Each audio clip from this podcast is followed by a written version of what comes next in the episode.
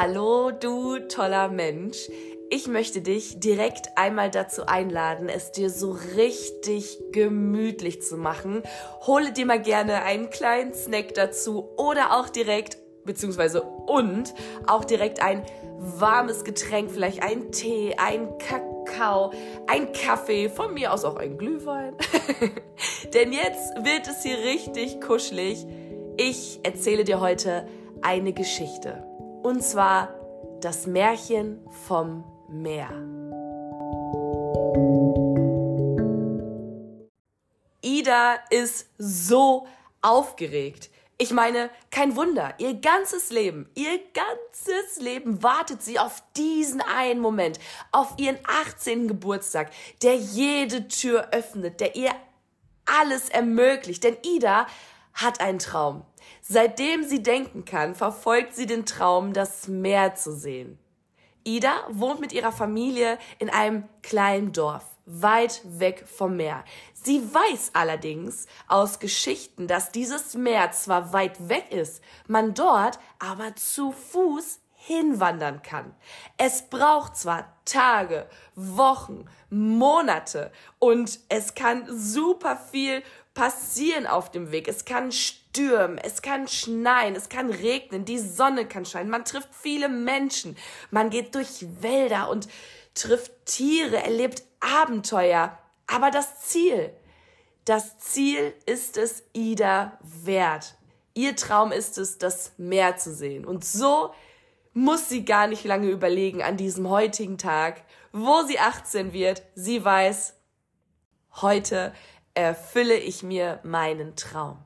Ich mache mich ready und auf dem Weg zum Meer. Und so verabschiedet Ida sich von ihren Eltern, von ihren Geschwistern, ja, vom ganzen Dorf. Alle sind gekommen. Alle sind gekommen, sind da und wünschen ihr viel Spaß und eine spannende, tolle und vor allen Dingen auch erfolgreiche Reise, winken ihr zu. Ida schaut sich nochmal alle gut an, dreht sich um und zieht los. Und für Ida ist das ein ganz unbeschreibliches Gefühl, denn mit jedem Schritt fühlt sie sich etwas freier. Sie fühlt sich autonom und selbstbestimmt und weiß, dass das jetzt gerade ihr Weg ist, ihre eigene Reise und ihr Ziel, was sie auf diesem Weg verfolgt.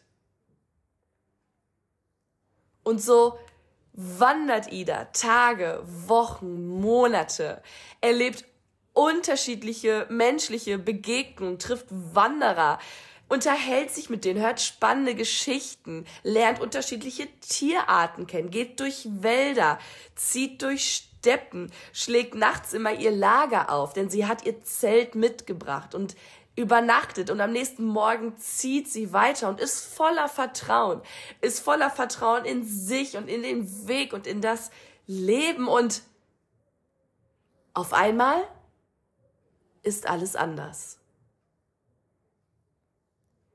Ida merkt es im ersten Moment erst gar nicht, denn ihr Kopf ist nach unten geneigt und sie zählt gerade die Steine über die ihre Füße wandern, ist so ungefähr bei 85 angekommen, bis sie ihren Kopf anhebt und was sieht ihr Blick da?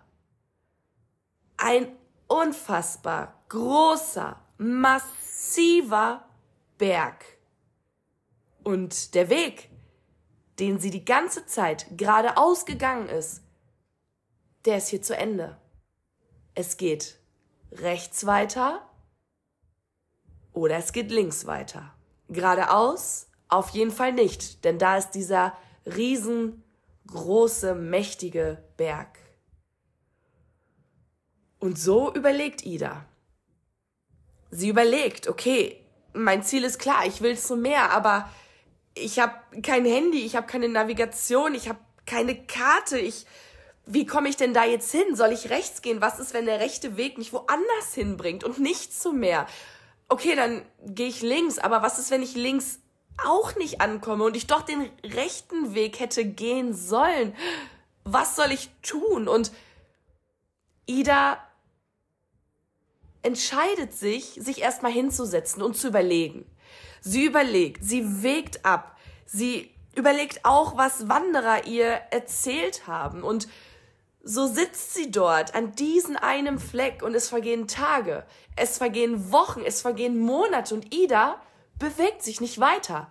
Die Angst ist zu groß, die Sorge zu massiv, dass der Weg, den sie wählt, dass das der falsche ist und sie nicht ankommt. Und deswegen bleibt sie sitzen. Sie bleibt sitzen und sie wird älter. Sie wird älter und älter und älter und verharrt an diesem Ort. Viele Jahre später, aus letzter Kraft als alte Frau, entscheidet sich Ida, okay, ich kann nicht rechts entlang gehen, ich kann auch nicht links entlang gehen, aber wenn ich mich irgendwie noch auf diesen Berg hoch bekomme, dann kann ich zumindest erfahren, welcher Weg der richtige gewesen wäre.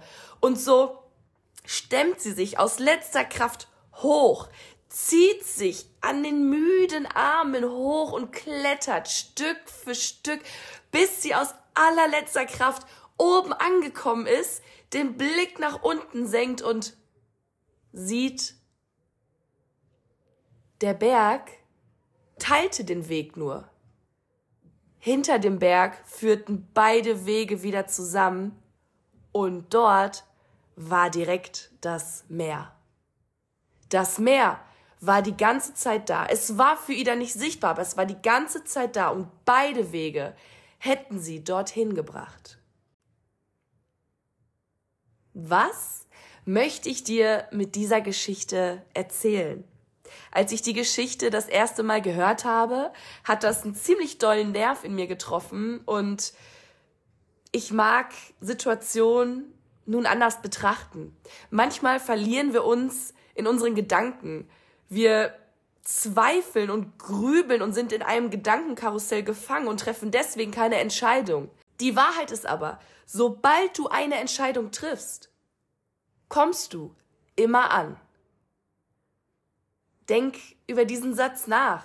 Sobald du eine Entscheidung triffst, kommst du immer an. Und ob es das Ziel ist, was du dir vorher überlegt hast, als du diesen geraden Weg angefangen bist zu gehen, ob es das Ziel hinterher wirklich ist, das kann ich dir nicht sagen und das wissen wir nicht. Aber vielleicht ist es das Ziel doch. Und wenn es das nicht ist, ist das andere Ziel vielleicht besser. Nur du konntest es dir vorher nicht ausmalen, weil du es nicht gewusst hast, dass es noch andere Ziele für dich geben kann.